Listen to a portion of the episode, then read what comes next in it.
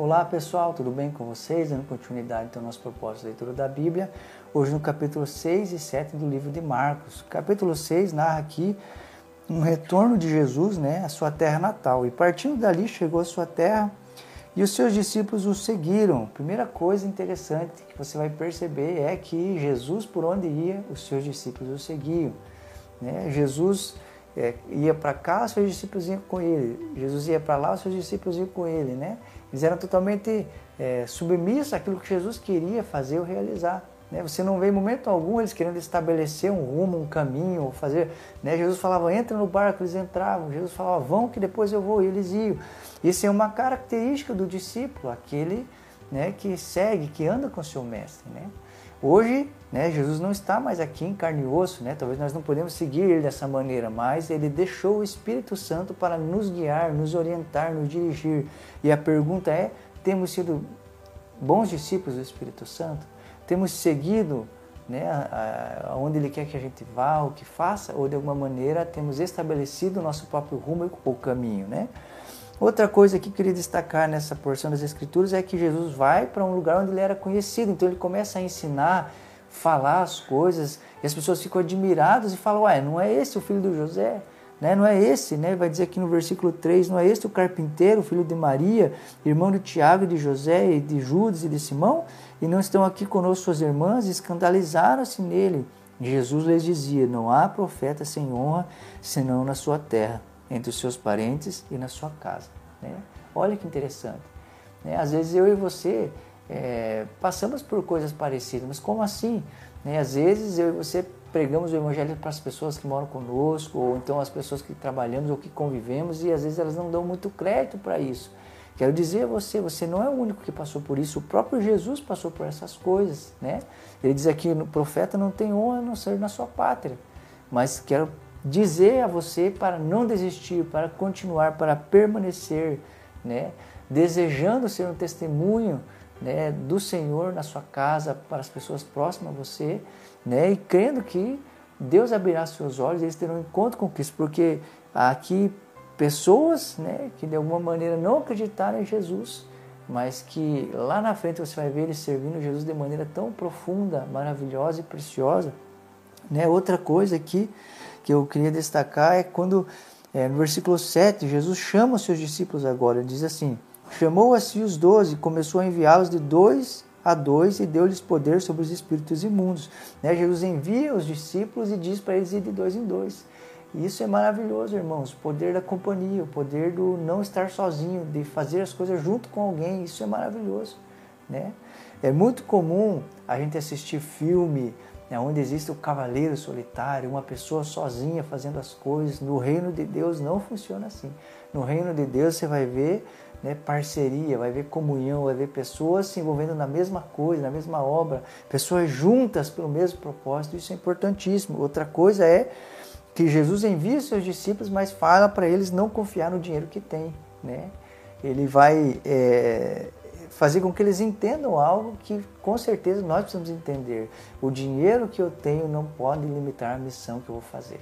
Né? Nós não podemos confiar no dinheiro ou achar é, que faremos certas coisas só se tivermos dinheiro ou recursos para isso. O, os nossos recursos não podem limitar aquilo que Jesus nos chamou para fazer e essa talvez seja uma das grandes lições que Jesus ensinou aos seus discípulos. Vão, não levem nada, é, ou seja, não confie naquilo que vocês têm, confie no Pai, confie né, que Ele os guiará, orientará, que vocês não vai faltar nada a vocês. Né? Essa é, é uma maneira maravilhosa, irmãos, de se viver para Jesus, que é depender dele, entender que Ele cuida de nós. Né? E ele aqui, versículo 2 diz assim: E saindo eles, olha que interessante, Jesus envia e eles saem.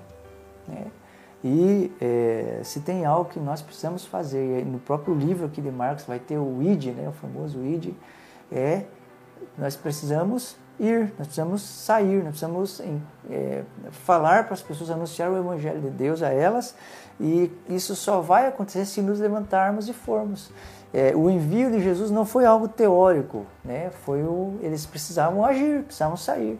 Né? E da mesma maneira, eu e você precisamos nos levantar, ler as Escrituras sobre ir ou fazer algo e fazer, não apenas achar que é algo teórico ou assimilar isso como apenas um ensinamento. Precisa ter ação da nossa parte.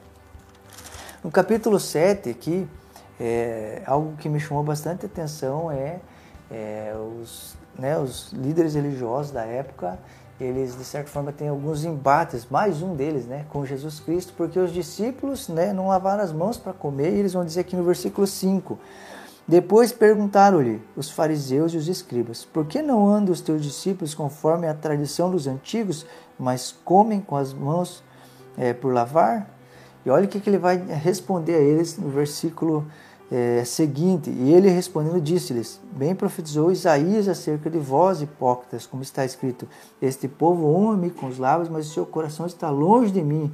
Em vão, porém, me honram, ensinando doutrinas que são mandamentos de homens. Porque deixando o mandamento de Deus, retendes a tradição dos homens, como lavar dos jarros e dos copos, e fazeis muitas outras coisas semelhantes a essas. Bem validais o mandamento de Deus, porque guardais a vossa tradição. Né? Versículo 3 diz assim: Invalidando assim a palavra de Deus pela vossa tradição, que vos ordenaste e muitas coisas fazer semelhantes a essa. Ou seja, esses líderes religiosos, eles é, estavam deixando de obedecer a Deus, a sua palavra, para obedecer os ensinamentos dos antigos, suas tradições, suas normas, suas regras. Né? Eles olharam os discípulos não lavando as mãos e eles acharam um motivo para acusar Jesus e dizer que ele não estava obedecendo a Deus. Muito pelo contrário, né? Quem não estava obedecendo a Deus era eles, né? E, e eles estavam achando pretextos para fazer aquilo que queriam. Eles tornavam mandamentos, normas e regras coisas que iam favorecê-los ou tornar mais fácil para eles certas coisas ou até às vezes até mesmo fardo, né, para as pessoas à sua volta, porque embora fossem coisas pesadas de se fazer, eles não faziam. Eles lançavam um fardo sobre as pessoas, mas eles mesmos não moviam uma palha para fazer certas coisas, né? E com tudo isso eu aprendo algo, meus irmãos, como é fácil às vezes deixar o que a Bíblia diz, o que a Bíblia fala, o que Deus espera e deseja para fazer aquilo que os antigos nos falaram, que os nossos pais nos falaram, que a cultura nos diz, que a cultura nos foi, de certa maneira, ministrado. Por isso, eu e você precisamos conhecer as Escrituras, nos debruçar sobre elas, para quebrar todo e qualquer ensinamento que é contrário a ela e viver pelo que Deus espera e diz. E uma das coisas que ele nos ensinou é que o que realmente, o que realmente importa não é o que entra, mas é o que sai do coração do homem. Né? Ele vai dizer aqui no versículo 20: O que sai do homem, isso é o que contamina o homem, porque do interior do coração dos homens saem os maus pensamentos, os adultérios, as prostituições, os homicídios, os furtos, a avareza, as maldades, o engano, a dissolução, a inveja, a blasfêmia, a soberba, a loucura. Todos estes males procedem de dentro e contaminam o homem. Olha que coisa interessante, né? Esses homens achavam que era o exterior que valia. E você vai perceber durante todas as escrituras o cuidado que esses homens tinham com o exterior. Mas a grande verdade é que Deus nos ensina ou espera de nós né, que o nosso interior esteja limpo, porque é do coração que procede todas essas coisas ruins e más.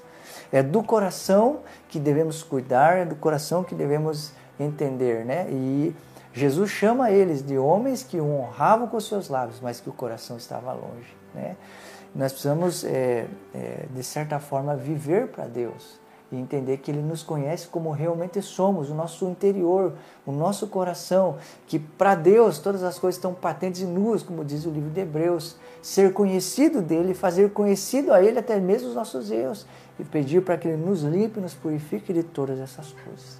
Que Deus te abençoe, continue falando no seu coração e entenda algo: Deus o conhece né? E Deus vê você como você realmente é. Por isso, é, como um filho, né? se achegue ao Pai. Não se esconda como Adão fez lá no início, talvez, né? Por haver pecado se escondeu, mas vem até esse Pai que é perdoador, gracioso e pode nos libertar, nos santificar, purificar nosso coração de todo e qualquer mal e nos tornar, né? Se é que eu posso dizer assim, inocentes como uma criança. Que Deus te abençoe e até a próxima.